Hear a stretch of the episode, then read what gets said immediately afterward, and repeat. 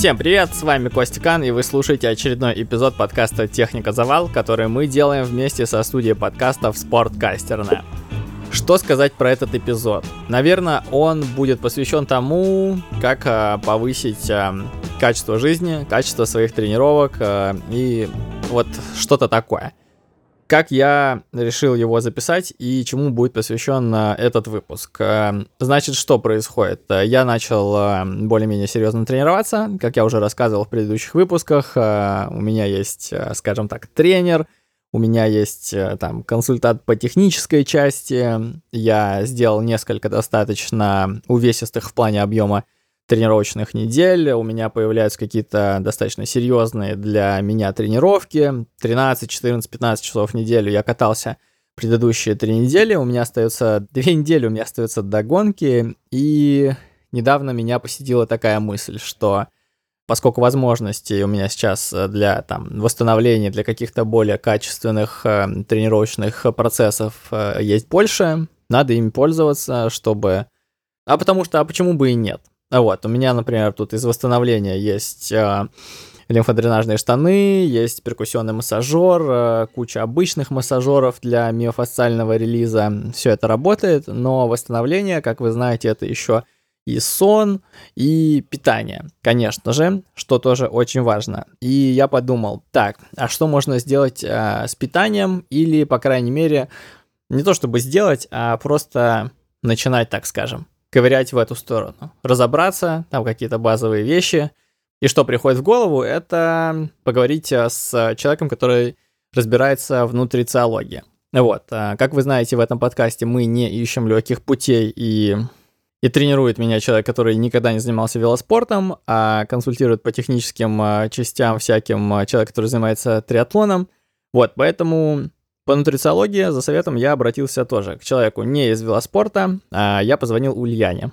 Ульяна — это бывшая профессиональная бегунья, которая сейчас а, не упарывается так сильно по бегу, бегает на любительском уровне, кайфует и тренирует любителей. Вот. Ульяне я позвонил именно потому, что она очень э, обстоятельный человек в этом плане. То есть она не просто тренирует э, людей там по каким-то своим методикам, но она еще и делает это комплексно. То есть э, Ульяна периодически проходит какие-то курсы по психологии, там еще почему-то, и по нутрициологии. Собственно, поэтому я ей и позвонил. То есть она разбирается в том, как э, строится там процесс питания, разбирается в анализах и вот во всей этой штуке. Короче говоря, поэтому я ей и позвонил. Во-первых, Ульян, привет. Э, спасибо, что согласилась э, принять участие в этом э, подкасте. Вот, давай я тебе первый вопрос задам. Скажи мне, пожалуйста, почему я к тебе пришел с этим вопросом? кто ты вообще такая, что ты за человек и почему я считаю тебя компетентным специалистом в этой области. Давай начнем с этого. А, всем привет. Ты, наверное, считаешь меня специалистом в этой области, потому что я училась на нутрициолога и потому что у меня есть некий опыт э, в этой сфере. Вот, наверное, поэтому. Я не знаю, может быть, по-другому почему-нибудь. Угу. Ты можешь еще пару слов о, о себе рассказать, а то вдруг кто-то тебя не знает. А, ну вот помимо того, что я э, нутрициолог, я еще тренер, и раньше я была спортсменкой, я бегала на шоссе, но сейчас я бегаю просто как физкультурой и вот сосредоточена на подготовке спортсменов на полумарафоны, марафоны и всякие такие около дистанции. Ты в беге преисполнилась, значит. А я тут, э, типа, в велосипедный подкаст тебя позвал. Ну вот, скажи, пожалуйста, насколько ты считаешь э, себя, скажем так, э, компетентной и можно ли по-твоему, да? Но, наверное, можно, раз все-таки этот разговор состоялся. Но ты все равно это лучше сама скажи. Можно ли проецировать твой опыт нутрициологии, применяемый в беге, на велоспорт, скажем так? Очень длинный вопрос получился, я уже забыла, с чего он начался. А, но в целом велоспорт это тот, тот же циклический вид спорта, как и бег, как и, например, лыжи, поэтому какие-то ключевые принципы, они будут одинаковыми и в беге, и в велосипеде. Отлично. Давай так, смотри. Я э, затеял этот разговор, потому что в один момент я понял, что питание на тренировках э, продолжительных, которых у меня не было там, когда я тренировался в беге, которые появились, когда я стал кататься, играет достаточно важную роль. Ну, то есть, э, пример, на котором я это понял, просто примитивный совершенно. Когда я начал э, там питаться как-то, скажем так, по графику во время длительных заездов, э, меня перестало ставить, на, ставить под конец, и я наконец начал их доезжать, а просто не докатывать. Вот, и я подумал, что было бы вообще хорошо записать какой-то выпуск в целом про питание, не только что касается тренировок, но и вообще. Давай в двух словах а, скажи, пожалуйста, вот ты нутрициолог, нутрициолог, ты можешь себя э, назвать полноценным нутрициологом или ты прошла курсы просто чтобы дополнять э, тренировки своих спортсменов? Так, ну я не считаю себя полноценным нутрициологом, потому что это не основная часть моей работы. И, как показала практика, мне, например, не очень интересно а, ковыряться в рационе человека в отрыве от тренировочного процесса. Ну, то есть это прикольно а, как-то что-то посмотреть, какие-то там закономерности от того, что человек ел и как ему бегалось, именно вот в тренировках. Поэтому, да, это у меня как а, такое было дополнение вообще сначала для себя, когда я этим начала только интересоваться, я это просто хотела для себя рацион отладить, и потом немножечко включила это в работу. Вот ты вот сказал, что ты сначала тебя ставила, когда ты ездил длинные тренировки, потом а, стало нормально, а ты не связываешь это с тем, что у тебя просто тренированность улучшилась не только в питании дело, а в том, что ты ездил какое-то количество длинных тренировок, на которых тебя ставило, и у тебя улучшалась выносливость, и тебе стало полегче. Нет, я просто их все время ездил, и меня все время ставил. Ну, может, конечно, я просто перестал упарываться, но я все списываю на то, что я теперь водичку с сахаром пью по расписанию. Ну, вот. А, вопрос такой. Смотри, а, ты прошла курсы для того, чтобы как-то корректировать э, питание своих спортсменов. Э, во-первых, э, всех ли ты корректируешь, скажем так? Нет, а некоторые, ну, не у всех есть запрос, так скажем. Некоторым людям как бы нормально, даже если они э, едят не, так сказать, не по заветам, то им окей, и это самое главное. Вообще главный принцип в работе, если человека, человеку все нормально, и у него нет никакого вопроса, запроса, то лучше не лезть. А, если кто-то приходит уже хочет прокорректировать свой э, рацион, то большинству вносятся коррективы, но не такие большие, как могло бы казаться, потому что все равно, судя по практике, мы все знаем с детства ключевые какие-то принципы питания. То есть мы сейчас про обычную еду говорим, не про спортивную. Мы все знаем, что нужно есть обязательно а, белок, сложные углеводы и фрукты и овощи. Возможно, не, не очень понятно почему, типа просто знаем и все, поэтому иногда сложнее это соблюдать. Но какие-то ключевые принципы знают все с самого детского сада, и поэтому люди часто бывает, «А, я очень плохо ем, можешь, пожалуйста, там помочь вот корректировать, и начинаешь смотреть, ну, там в целом все прилично, просто там чуть меньше а, жиров, там чуть больше овощей и фруктов, то есть э, с питанием прям какой-то катастрофы я очень редко встречаю. А как вообще это происходит? То есть э, тебе человек просто скидывает свой рацион, сколько, за неделю, там, за несколько дней, как вообще отлаживается этот процесс?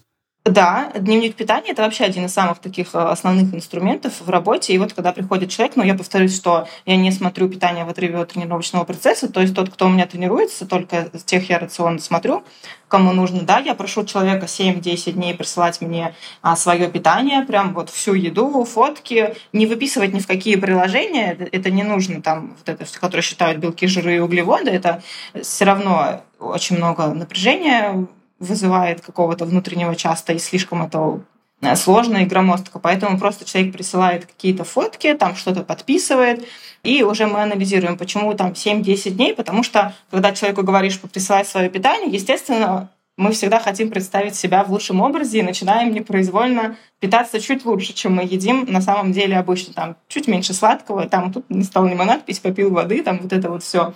И а за 7-10 дней уже такая вырисовывается более-менее объективная картина, и уже а, постепенно начинаем там смотреть, что вот тут, например, а, не столько-то дней подряд один и тот же гарнир, один и тот же сложный углевод, а разнообразие — это самый главный такой момент, который нужно в питании соблюдать. Стараемся чуть больше разнообразить. Или человек ест один овощ в день, ну, то есть этого мало. Один, ов...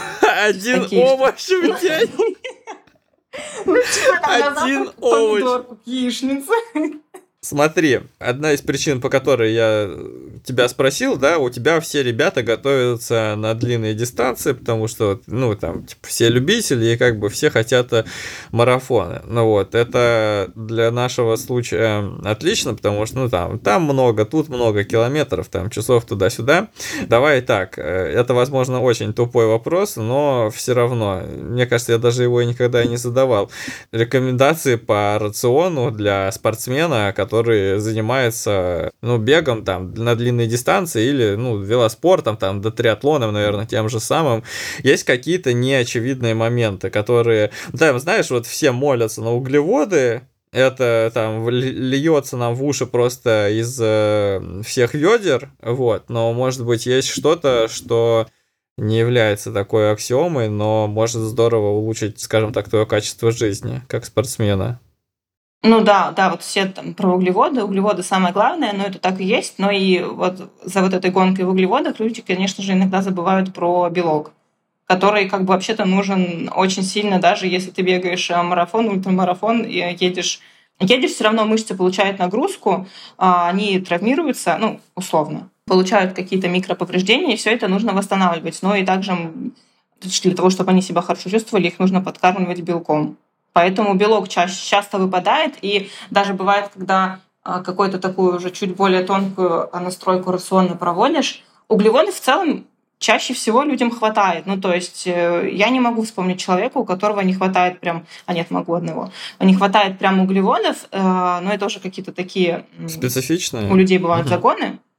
Да, ну то есть это редко встречается. Обычно углеводов мы нормально добираем. А вот э, с белком, конечно, часто он выпадает, пропадает, и тут можно как раз, если, ну, его еще есть не очень приятно. Кто-то, например, мясо не ест там, э, и тяжело добирать, кому-то яйца не нравятся. То есть молочные продукты вообще кому-то могут не заходить, там у кого-нибудь может быть непереносимость лактозы. И просто можно подключить э, протеины из спортивного питания не на каждый день, типа не на регулярной основе, но если ты чувствуешь, что ты не добрал белка, или если у тебя была объемная или интенсивная тренировка, неважно, беговая, вело, можно добавить э, белок. Давай такой тупой вопрос. А что бывает с людьми, которым э, не хватает белка? Ну, то есть систематично вот прям какой-то дефицит возникает в организме?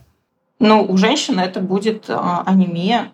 По показателям крови можно будет увидеть, что ушло железо. А, ну да, потому что помимо мышц а, еще белок нам нужен для того, чтобы у нас а, хорошо усваивалось железо, а железо у нас очень сильно связано с выносливостью. Но это все знают. Все знают гемоглобин, все его там отслеживают и все остальное. Он, конечно, не самый информативный показатель, но все его знают, у всех на слуху, поэтому помимо мышц еще белок нужен для того, чтобы у нас все было хорошо с кровью будут плохие показатели крови при недостатке белка, анемия, ухудшение состояния, а, снизится общая выносливость, потому что просто не будет э, физических сил, не будет переноситься кислород по организму. Ну и мышцы травмируются, потому что мышцы нам нужны зачем? Они же передвигают нас в пространстве и защищают э, связки, суставы, кости и все остальное. И если мышцы будут слабые, не напитанные, э, слабые мышцы, в общем, они не будут все это держать, и это будет приводить к травмам.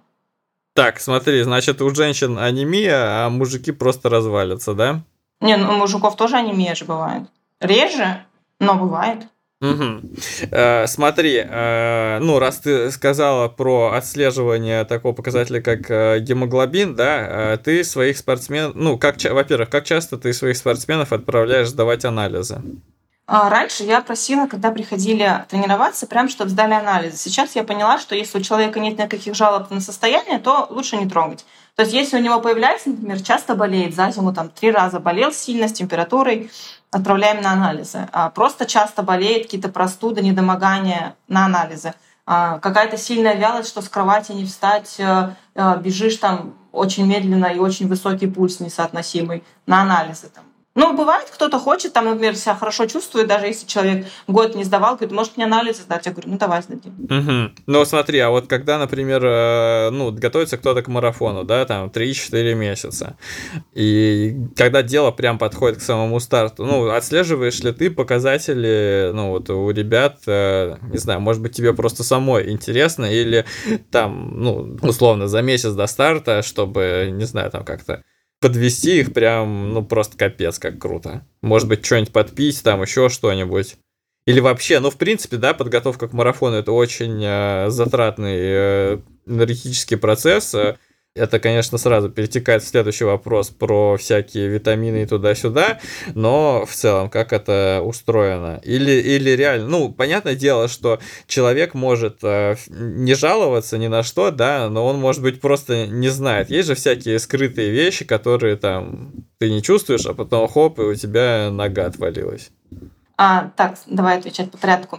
Вообще, а, я стараюсь отправить а, людей, если вот мы готовимся к марафону, у меня несколько человек, которые более-менее прям серьезно готовятся, а, у кого там приличные объемы, интенсивность, ну, чтобы, наверное, это результаты, в общем, порядка уровня 2,50 для мальчика и Да, девочки. давай тогда сразу, сколько, ну, там, объемы, объемы, интенсивность, ну, чтобы люди понимали, с какого порядка тут цифры идут. А, так, ну вот я, например, сейчас приведу в пример, да, привожу пример есть спортсмены, у меня Сережа, у него марафон, по-моему, 2.53 был московский, и Аня, а, девочка, она, ты, кстати, тоже ее знаешь, сильная особь, ты ее называешь, у нее уже несколько марафонов а, по 2.54, 2.55, такого уровня результаты. И, в общем, тогда, когда мы начинаем готовиться уже непосредственно к марафону, анализы, если сдать, то лучше до подготовки, чтобы успеть закрыть какие-то дефициты, посмотреть, что с человеком все нормально, и мы можем его нагружать. А момент про то, когда мы уже приближаемся к старту, и хочется залезть в анализы, посмотреть, все ли там окей, тут надо следить за тем, вообще, как у человека голова работает. Потому что если мы залезем к человеку в организм за месяц до марафона, когда объективно ты уже ничего не изменишь сильно в тренировочном процессе, а у него там какая-нибудь жопа в анализах, он может поникнуть, и все будет, ну все, я ничего не пробегу, у меня плохое состояние, и вот это вот все, и он себя похоронит, э, как э, жираф из Мадагаскара, который себя все время там взрывался. Вот. А кому-то пофиг. Например, той же Ане, ей вообще, у нее настолько психологическая устойчивость, я не видела такого человека еще. Она, если за день до старта пойдет сдаст анализ крови, он у нее будет, например, не очень, я уверена, ей будет пофиг. Она такая, ну я что, ну что, я пробегу нормально. У нее все нормально будет. Здесь поэтому нужно смотреть, отталкиваться от спортсмена и от его особенностей. То есть понимать, насколько он там мнительный, восприимчивый к информации, насколько он там ранимый. Вот это вот все а, нужно понимать и уже в зависимости от этого отталкиваться, отправлять его уже на анализы близко к старту или нет. Вот, например, Сережу я в том году, по-моему, так и отправила. За месяц, за полтора чего-то он себя не очень там чувствовал. Я говорю, странно, конечно, сейчас разгар подготовки. Давай сходим с анализы.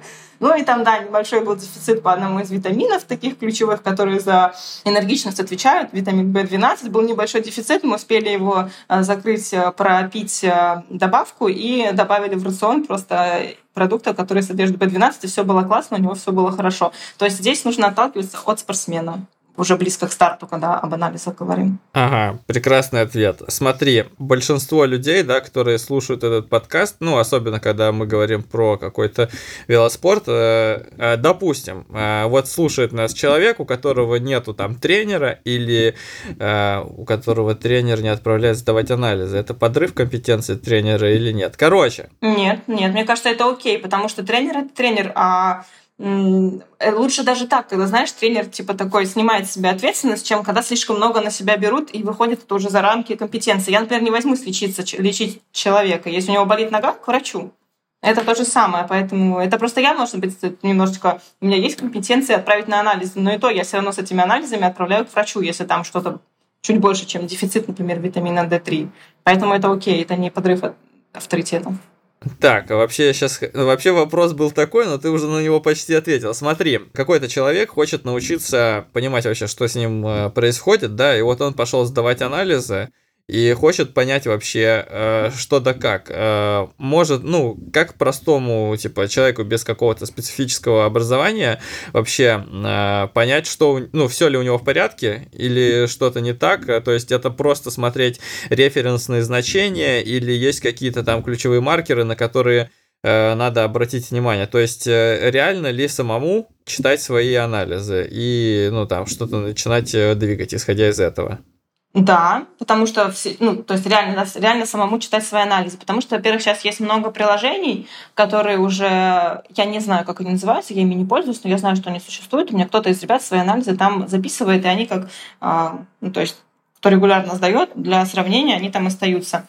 И там есть тоже, естественно, нормы, которые должны быть, и они отличаются часто от лабораторных, потому что лабораторные нормы, они не всегда соответствуют действительности. Я не знаю, как там эта механика правильно вся определяется, но просто что есть.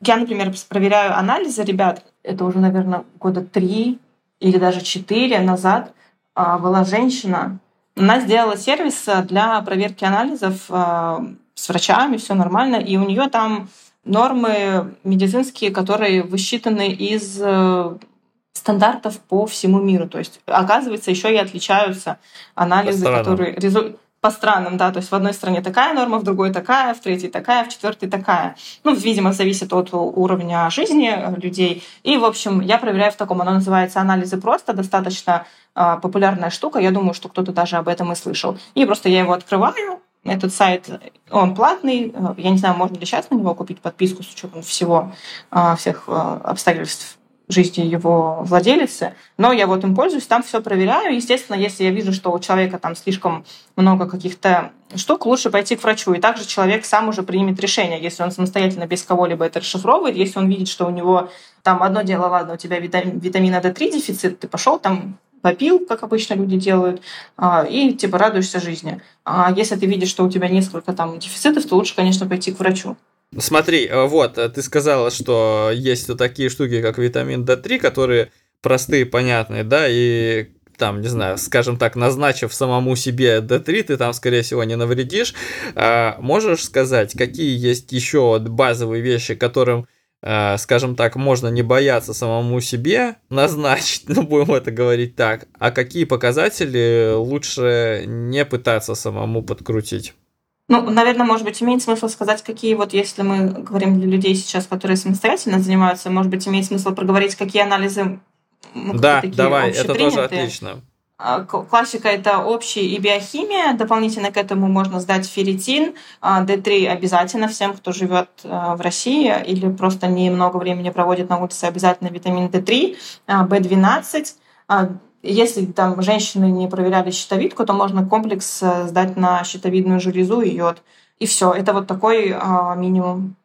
B12, D3 а, общий биохимия и на щитовидную железу для женщин. А остальное это уже исходя из а, результатов этого всего. Что из этого можно не бояться самому э, подкрутить?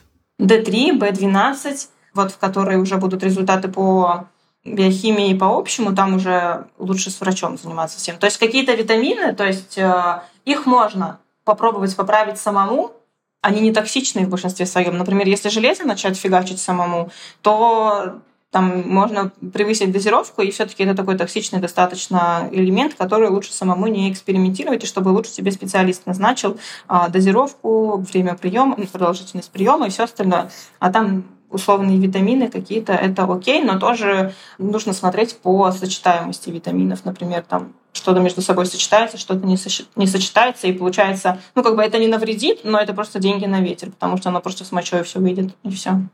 Понял. Короче, так, э, особо с этим лучше не заигрываться. Э, смотри, по витаминам все понятно, а теперь э, давай непосредственно по самому питанию. Ты там до марафона не дошла пока, соответственно, пока. не... Ну, ну, я не знаю, куда тебя приведет твоя судьба, может быть, ты и марафон пробежишь. А как э, обстоят вообще дела? Да, этот же подкаст э, выпуска задумывался в том числе и про то, как вообще питаться на гонке. Вот. Потом я еще с этим вопросом приду к великому, к великому практику, который сейчас э, катается. Вот.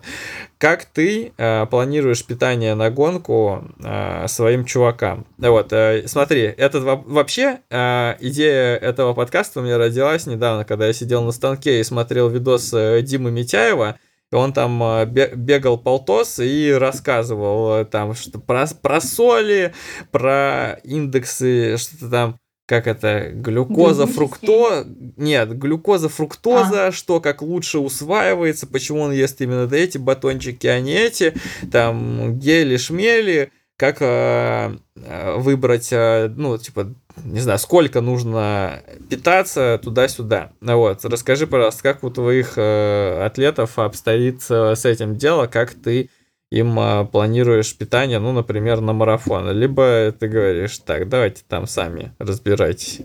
Здесь опять э, зависит от спортсмена. Кому-то, например, абсолютно вообще не нужны мои советы, они сами справляются, и как бы я лишний раз не лезу. Потому что э, если человек в себе уверен, я уже не буду подрывать его уверенность, он знает, что он делает, вперед. А кто-то, да, хочет, типа, на каком километре или на какой минуте там мне нужно там съесть и какой гель.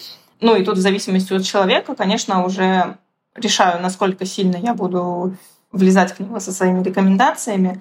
Какую мы, например, берем гонку? Марафон или что-нибудь выше? Ну, давай марафон, да. Ну, нас интересует что-то такое. Работа в районе трех часов. Потому что, ну, э, опять же, мы же перекладываем это на велоспорт, а в велоспорте там все, ну, гораздо дольше, чем в беге. А, сейчас я задам уточняющий вопрос. А вот если, например, говорить про бег и велоспорт сравнивать, то насколько корректным будет, если умножить количество нагрузки временное просто на два. Например, если человек бегает полтора часа, то это приравнивается к трем часам велика или нет?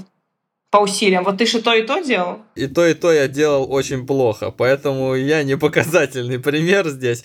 Вот, э, два, два. Я, честно говоря, не знаю. Мне кажется, что нету такой цифры прям конкретной, потому что там же много... Ви, видишь, Короче, в чем замес еще? Э, вот умножить, да, на 2, там, умножить, не умножить, я вот просто думаю, я когда бегаю, я худею. Я когда катаюсь на велосипеде, я не худею. Я вообще не худею. У меня вес, слава богу, просто не растет хотя бы. Какое тут умножение? Я не знаю. Нет, наверное.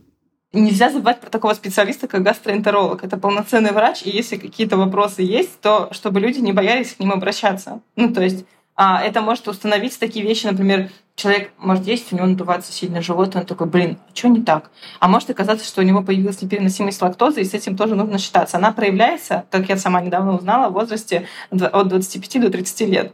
И это тоже может влиять на состояние желудка, и отталкиваясь от этого, нужно там подбирать, например, какой-то спортпит. Понятно, там нужно внимательнее выбирать протеины тогда, если у человека появилась непереносимость лактозы тоже нужно иметь в виду такого врача, к которому пойти именно с животом, не с тем, что там как поесть, поесть, а именно про то, как это все работает вообще, а именно нормально ли работает желудок и кишечник у человека. Потому что если они работают плохо, смысла вот во всем, что мы поговорили, его вообще нет.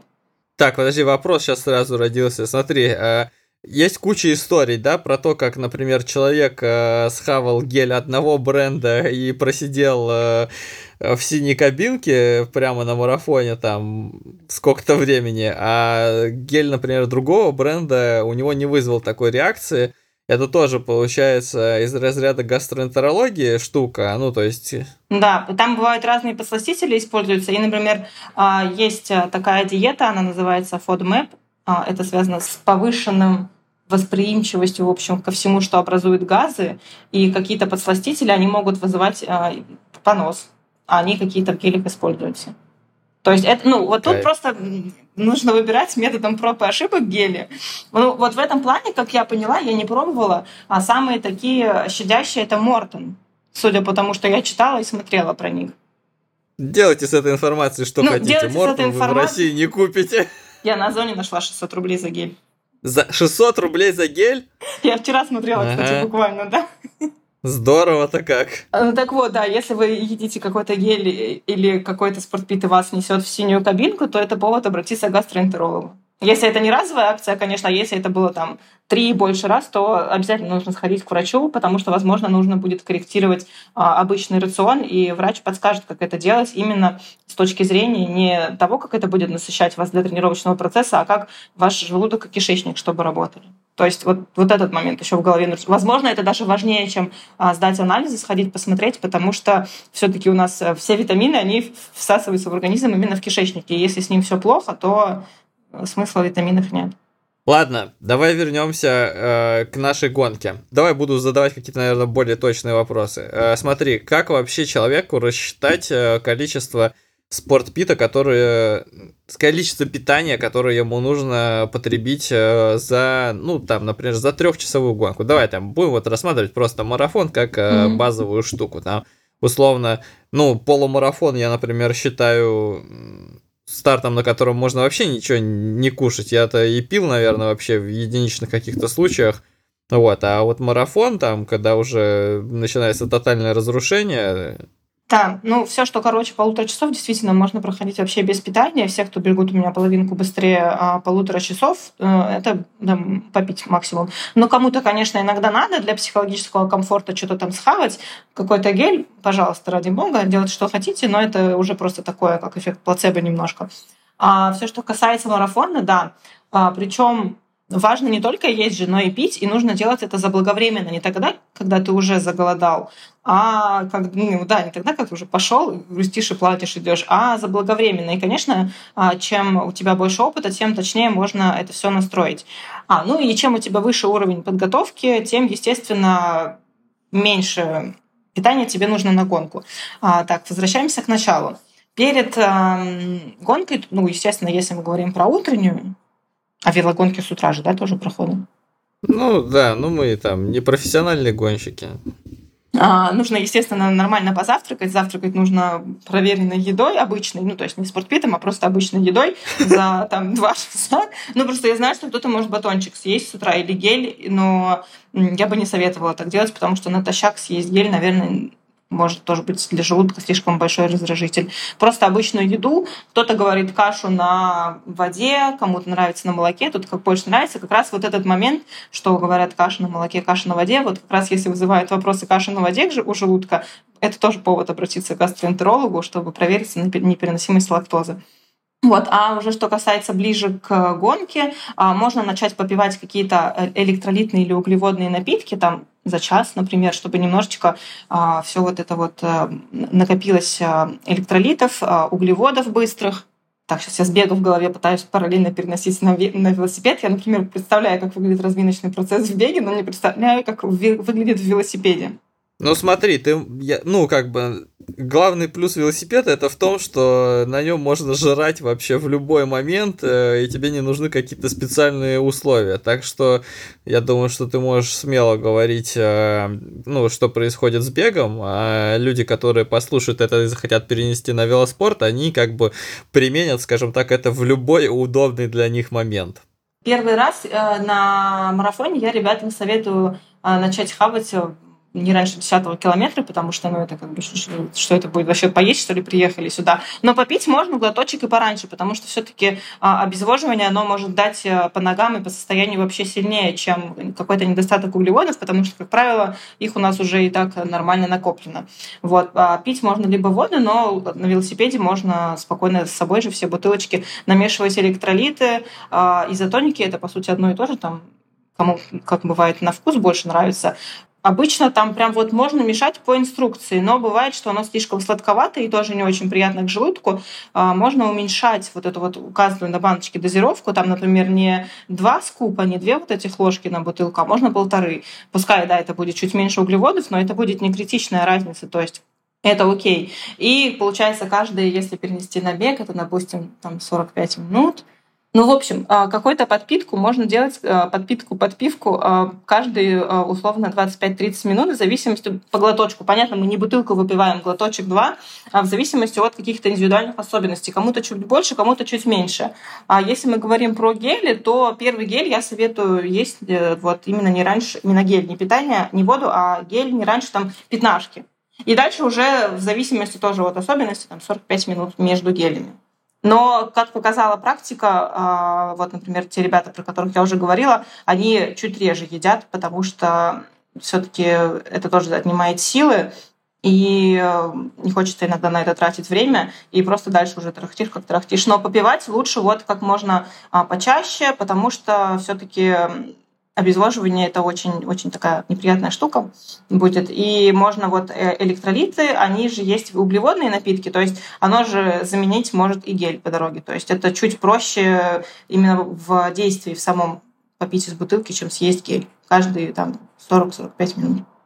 Смотри, про обезвоживание, извини, что перебил. Э, ты сказала, что это может э, очень сильно на тебе сказаться. Можешь объяснить буквально супер коротко, как это работает и что будет, если ты не будешь пить. То есть по каким э, системам организма это даст и что вот прямо с тобой будет. Там судороги, не судороги. Ну вот, да, будут судороги, а когда у тебя будут судороги, ты уже ничего не сможешь сделать. Ну и если большая жара, например, даже небольшая жара, если просто достаточно тепло на улице, мне кажется, даже 25 градусов, может быть, кому-то достаточно, можно просто перегреться, словить тепловой удар, и ты уже ничего не сможешь сделать. Есть э, в твоем понимании какая-то норма углеводов, которые нужно потреблять, например, э, в час? Э, ну, ну, опять же, на марафоне. То есть кто-то там говорит 80, 100, 120, кто-то что-то такое. Ну, видишь, я не рассчитываю по граммам, мы с ребятами разговариваем про гель, и часто бывает, что не, не съедают гель, типа они его выбрасывают, или вот кто бегут вдвоем, они его на двоих, поэтому вот точно прям не высчитать. Но получается где-то, если вот так разложить, например, там каждые 45 минут гель 45 а, грамм, но получается чуть меньше 100. Ну, короче, соточка для гонки это норма. Ну так, плюс Да, да. В общем, около того, да, получается. Но в зависимости, конечно, от уровня подготовленности и там веса человека. Ну, то есть, условно, чем э, лучше подготовлен атлет, тем ему меньше нужно есть, а чем э, его масса больше, тем э, ему нужно больше есть, например. Ну, это понятно, что ну, не взаимосвязаны между собой вещи, но да. в целом. Да, да, плюс-минус так.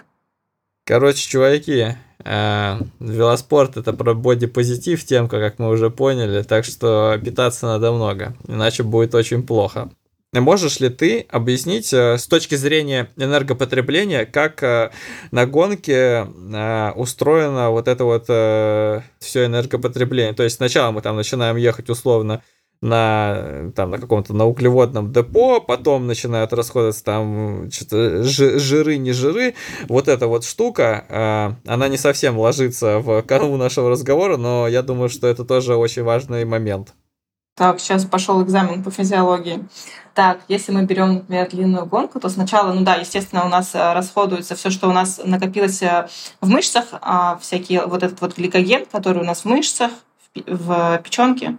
А, кстати, а, есть, например, есть для очень таких сухих, худых людей, есть такой спортпит, который помогает э, ну, в смысле, это любой, любая еда помогает накапливать гликоген, но есть даже и спортпит, который именно вот помогает его накопить перед там забегом, длинной гонкой за несколько дней начинаешь его попивать, и он вот это все накапливает. Для тех, кто очень сухой, худой, это может быть классным вспомогателем.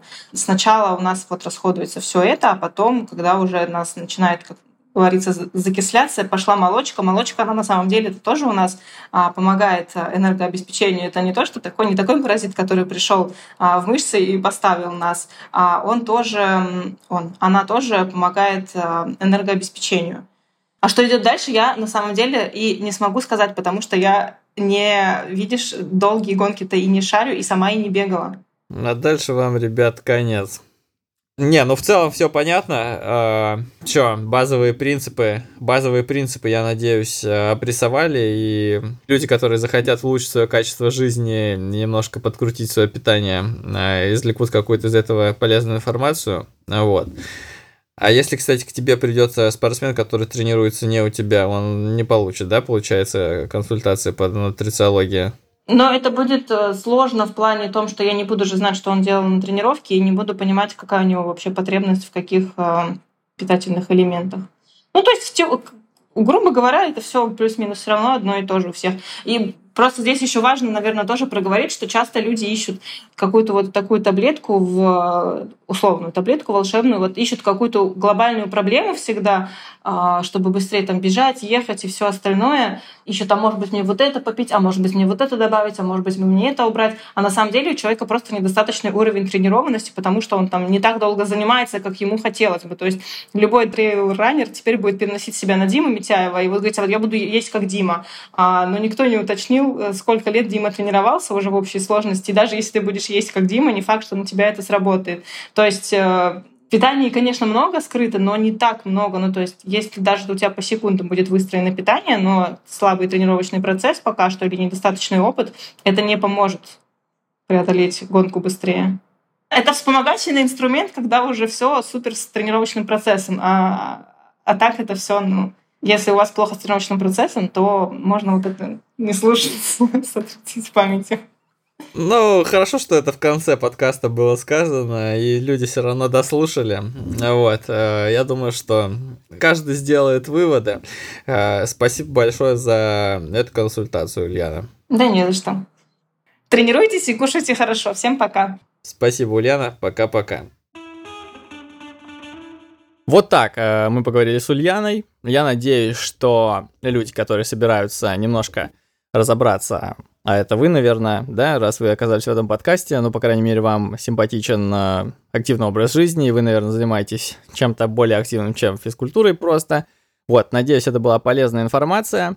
А, что касается нутрициологии конкретно, сегодня мы обсуждали с Ульяной только какие-то базовые принципы. Понятное дело, что если вы собираетесь прям конкретно углубляться, то лучше делать это под присмотром, с советами специалиста. Опять же, в этом подкасте было несколько важных советов по поводу того, что одно питание вас не сделает сильнее и что тренироваться тоже надо. И есть еще такой специалист важный, как гастроэнтеролог, который тоже может вам очень сильно помочь.